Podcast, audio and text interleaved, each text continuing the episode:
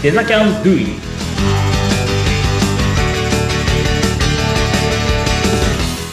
デザインキャンパスの浜野です。アシスタントの相本です。浜野さん、今日もよろしくお願いいたします。はい、よろしくお願いします。で今回も福井さんに引き続きゲスト出演していただきます。福井さん、よろしくお願いします。はい、よろしくお願いします。お願いします。福井さんの今までのご経歴、今のお仕事の仕方などなどを伺っているわけなんですけれども、今回はですね、福井さんが非常にあの、お詳しくていらっしゃるであろうツールについて伺えると、あの、思ってるんですけど、正しいですかね？はい、大丈夫です。多分ね、その通りです皆さんはここがね、聞きたいいと思うんですよ。はいこれからデザイナーを目指すとか、ちょっはと、これが多分今後力になるというか、ツールとしては結構ね、あの、上に来るんじゃないかなっていうところがあったりするので、ぜひね、聞いていただきたいなと思うんですけども。ははいい。あの、私はたまたま知ってて、こん全然知識がない人間なんですけど、たまたまあの触れてるので知ってるんですけどお、スタジオというツールを、これはいノーコードと言われるものですよね？そうですね、ノーコードツールっていう枠組みのツールで、もう平たく言うと、ノーコードツール自体は、そのコードを打たずに、ウェブサイトとかアプリとかが作れるツールっていう風な、そういう風なくくりではあるんですね。で、その中で、このスタジオっていうツールは、ウェブサイトを作ることに特化していて、コードを打たずにウェブサイトが作れる。そういう風なツールですね。おーじゃあ、そのコーディングをしてくれる人、もしくは自分がしたりとかしてくれる人を探したりっていう必要がないってことですよね。そういうことになりますね。なので、コーディングをせずに、もうデザインができれば。であとはコーディングの知識も多少あった方が、やっぱりスピードは上がるんですが、なるほど。はい。ただ、やはりできることっていうのは、普通にコードを打つことに比べると結構限られてはくるので、そこが何ができて何ができないのか、みたいなとところを把握しておく必要があります。へーあとはあれですよね。あの、やっぱ日本人にとって嬉しいっていうのが、このスタジオ自体は日本初？うん。うん。そうですね。日本の会社が作っていて、でも、なんでしょう。日本の会社が作ってるっていうと、少しね、あの、デザインとかが、ちょっと微妙なっていうのもあるんですけど、ただ、あの、スタジオに関しては、本当に、あの、UI、そのインターフェースデザインがすごく綺麗で、めちゃくちゃ使いやすいです。へえ。あの、スタジオを使うと、どういうふうに仕事を進められるようになるんですか？はい。スタジオを使うと、もう本当に一番大きいのは、コードを打つ必要がなくなるので、その分、あの、スピードが速くなるっていうのがありますね。うんで、どお客さんから、ウェブサイトを作ってくださいって依頼されたときに、もうそのコードを打たない分、ちょっと早くできますとか、あとは、コーダーさんをアサインしない分、少し人件費として安くすることができるとか、そのあたりはやっぱり言えるかなと思います。うん。うんあの、福井さんはどうやってスタジオを勉強されたんですか？自分がスタジオに初めて触れた時っていうのが、それこそもう本当にフリーランスになったすぐぐらい、イメークさんに入ってすぐぐらいの時で、うん。その時に、あの、もともとデジタルハリウッドで、えっ、と、通ってたんですけど、うん、で、卒業してからもデジタルハリウッドの連絡ツール、スラックのチャンネルが見えていて、うん、で、そこに、えー、外部のところからスタジオの、なんでしょう、勉強会のモニターを募集しています。みたいな案内が来まして。なうん。ので、それを見て、あ、モニターやし、お金もかからないみたいだったんで、初めだったんで。うんであれば、やっぱり今後、フリーランスとしてやっていく上で武器を増やした方がいいかなっていうので、うんでノーコードもちょっと興味があったので、そこ、で応募した感じですね。それが、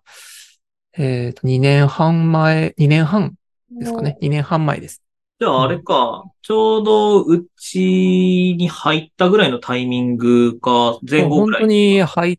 て、入ってすぐぐらい、2021年の2月とかだったんで、ああ、入ってすぐだね。その、モニターの時期って、スタジオ自体はまだベータ版だった。の、うん。それとももう公開されてた？もう公開されてました。で、公開されてた上で、やれることもかなり、その、年々ぐらいですごく拡張されてて、あの、CMS っていう、ワードプレスっていうツールが有名ですけど、その機能がすでに入っていたりとか、割ともうできることは基本的な部分についてはカバーできている状態でしたね。うーん。あ、そうだったんですね。うんで、まだリリースされてから間もないから、そうです。モニター募集して、ユーザーテストしたかったんで。ああ、うんですね。スタジオの会社がその勉強会やってたっていうよりかは、別の代理店さんがそういうのを企画していて、で、いろんなツールを使えるような人材を増やしていこうみたいな、そういうプロジェクトを立ち上げたみたいで、で、その中でツールとして、ノーコードでできるものとして、スタジオをみんなで勉強しようみたいな、そういう勉強会をやってたみたいです。うん。あ、なるほど。じゃあ、福井くんはそこで勉強しつつ、なんか他の方、他のなんかやり方でも勉強した。当時だって出たばっかだから、参考書なんかないでしょ？てか今もないのか。そうですね。もう本とかに全然なってないんで、そうなってくると、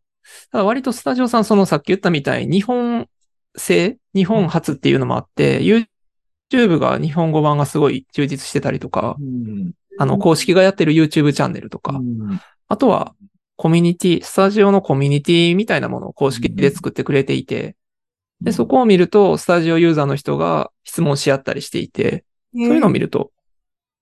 割と何でもわかりましたね。わかんないこと。ああ、そう。だから日本人には使いやすいツールかなっていう。そういうところにもあるんですよね。いわゆる学習コストとかハードルが低いとか。うんうんうんうん。うんうんうんうんへーそれでただ、一点言えるのは、かなりあれですね。コーディングに基づいた設計になっているので、うん本当にコーディング基礎は分かっていた方が入りやすいと思います。ああ、じゃあその流れで言うと、どういう人に向いてますかね？使う人に対、使う人というと。向いているところとしては、そうですね。デザイナー、デザイナーが向いてるんじゃないかなっていう気がします。もう全然その、全くツール触ったことないです。あの、全然違う業界でやっていて、サイトを作りたいからスタジオっていう人よりかは、もうデザイナーをやっていて、その中で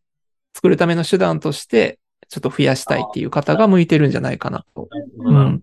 なんか、ノーコードツールっていうのもいろいろ種類があって、うんスタジオは結構表現の幅が広い分、専門的な部類に入ると思います。うんうんうんうん例えば、同じようなツールで、えっ、と、ペライチとか、そういったツールもあるんですけど、うん。そっちの方はどちらかというと、もう全然デザインに関わっていない人に向いているようなツールかなと思いますね。うんわかりやすい。なるほど。はい。もうツー、あの、こちらも、無料と有料のプランがあるっていうふうに認識してるんですけど、違います？やっぱりできることって。そうですね。できること自体は実はそんなに変わらなくて、あ、の、例えば、ちょっとアニメーションの機能が少ないとか、なんかこう使えるページ数が少なくなるとか、そういうのは全然ないです。むしろ、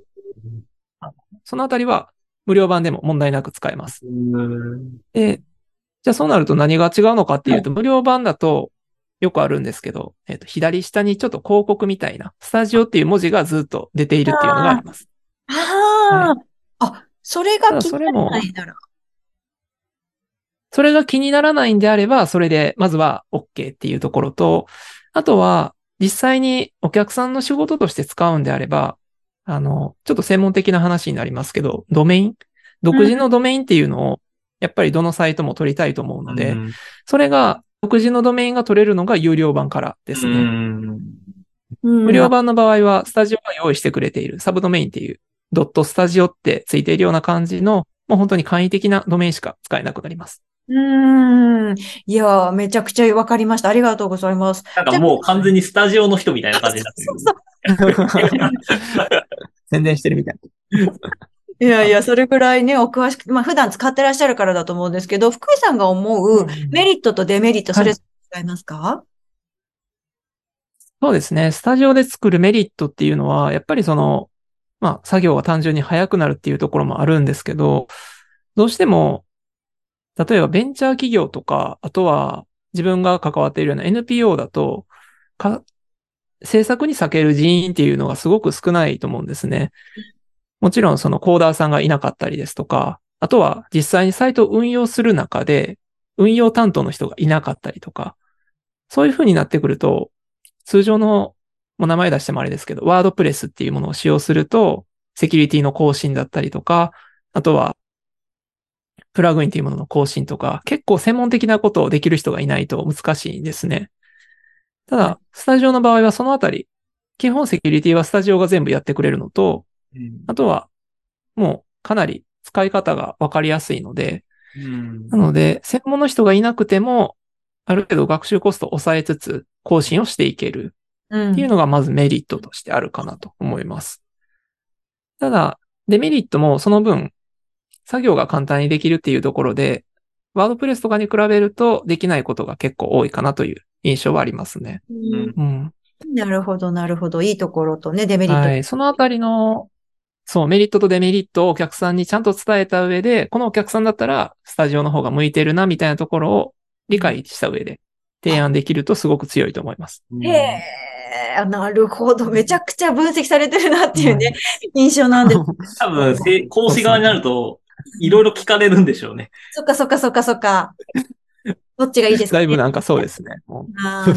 う来たらこう返すみたいな、もうん福井君の中で染みついてるんですよ。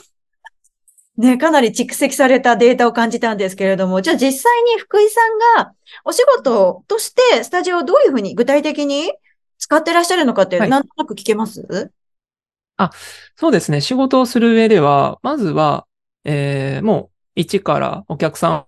から案件をもらって、で、それでヒアリングをして、あ、だったらスタジオっていう制作が向いてると思うんで、まあ、こういうふうなメリットがあるんで、スタジオで作りましょうかっていうふうなところで OK になれば、もうデザインから、あとは構築納品までを全部行うような形でやることが多いです。で、やるものものコーポレートサイト、お客さんの会社のサイトであったりですとか、あとはランディングページっていう何かこうイベントのキャンペーンみたいな単発的なものも作りますし、あとはそうですね、あの、デザインはお客さんの方というか、別の方が作られて、で、それをスタジオで実装してくださいえー、みたいな形の依頼もあったりします。単体の仕事がっていうことなんですね。単体でも結構仕事は来ますね。それぐらい、なんていうか、ちょっと専門的な、ははいい、作りな部分はあります。ああ、なるほど。なんかもうパッケージでっていうことしか考えてなかったな。そっか。単体うんうん。ね。なるほど。ありますね。このなので、その場合は本当にデザイナーの方からスタジオでできることをめちゃくちゃ聞かれますね。この機能はスタジオでできますかっていうのを聞かれた上で、あ、それはできないんでこっちのパターンでデザイン作ってくださいみたいな感じで。はい。うーんなるほど。じゃあもう本当にスタジオメインでお仕事をこなしていらっしゃってっていうところなんですけど、今日おそらくリスナーの方も、あの、スタジオのことを本当に詳しく、あの、勉強できたんじゃないかなと思います。ありがとうございます。それではこの回お時間やってきましたので、ここまでとなります。福井さん、そして浜野さんありがとうございました。ありがとうございました。ありがとうございます。